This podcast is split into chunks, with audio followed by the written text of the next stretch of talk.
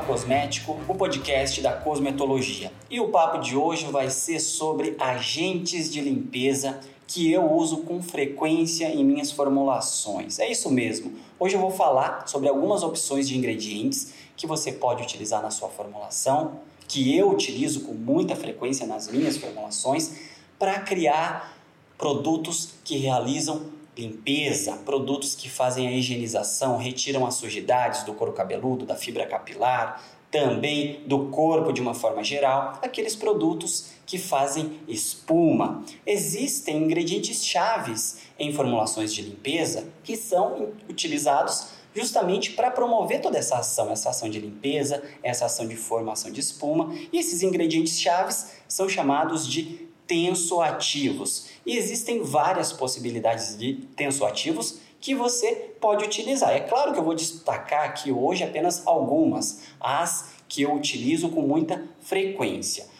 O primeiro tipo de tensoativo que eu gostaria de destacar para você é o lauril éter sulfato de sódio. É claro, lauril éter sulfato de sódio, um tensoativo com custo excelente, promove a formação de uma espuma volumosa, é um tipo de ingrediente que auxilia muito na realização da limpeza, por isso que é um dos tipos de tensoativos mais utilizados no mundo. Um outro tipo de surfactante que eu utilizo muito também é o lauril éter sulfosuccinato de sódio. Repare que ele possui um nome diferente. Primeiro eu falei lauril éter sulfato de sódio, é um ingrediente sulfatado ele possui um excelente custo, ele promove a formação de espuma volumosa e como segundo ingrediente eu citei o lauril éter sulfosuccinato de sódio. O sulfosuccinato de sódio não é sulfatado, inclusive ele é uma excelente alternativa para você que quer criar produtos sem sulfato. Nós temos também o cocoil glutamato de sódio.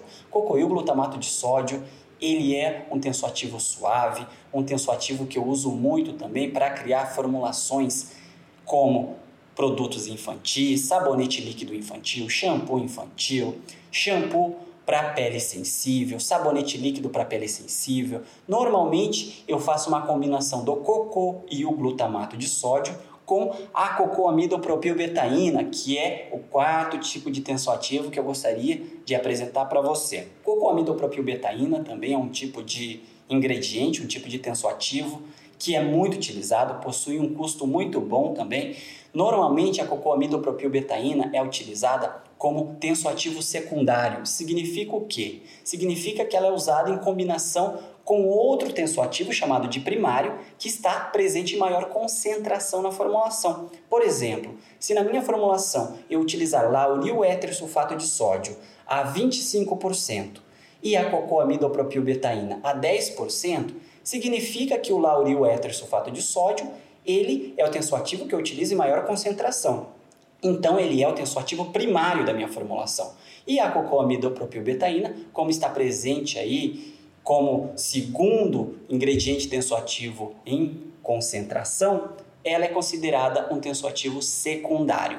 Além da cocomidopropilbetaína, eu utilizo também o decilglucosídeo e o laurilglucosídeo, que são dois outros tensoativos muito utilizados para criar produtos suaves. Inclusive, são tensoativos que podem ser utilizados em formulações naturais. Se você me perguntasse agora, Kleber, de todas essas opções que você citou para mim, quais são os ingredientes que eu posso utilizar em formulações naturais, ingredientes que são aceitos inclusive pelas principais certificadoras de produtos cosméticos naturais no mundo, eu iria citar para você a cocoamidopropilbetaína, o decilglucosídeo, o laurilglucosídeo e também o cocoil glutamato de sódio, que foi uma das opções que eu citei.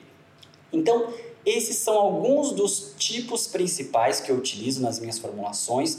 Eu utilizo também outras possibilidades, mas nesse papo de hoje eu queria apenas passar algumas opções para você. Vou recapitular rapidamente. Lauril éter sulfato de sódio, lauril éter sulfosuccinato de sódio, quando você não quiser usar o lauril éter sulfato de sódio, cocoil glutamato de sódio, cocoamidopropilbetaína, decilglucosídeo e laurilglucosídeo.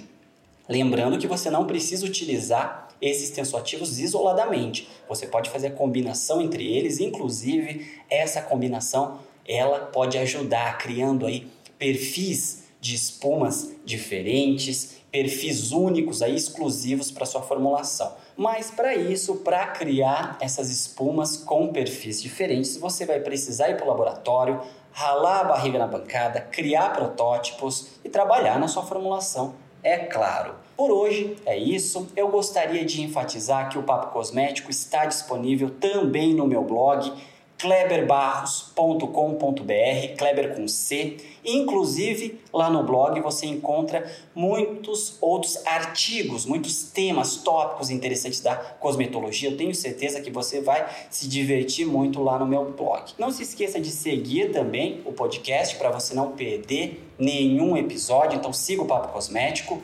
Esse foi o Papo Cosmético de hoje. Se você gostou, compartilhe com os amigos. Um abraço e até o próximo episódio.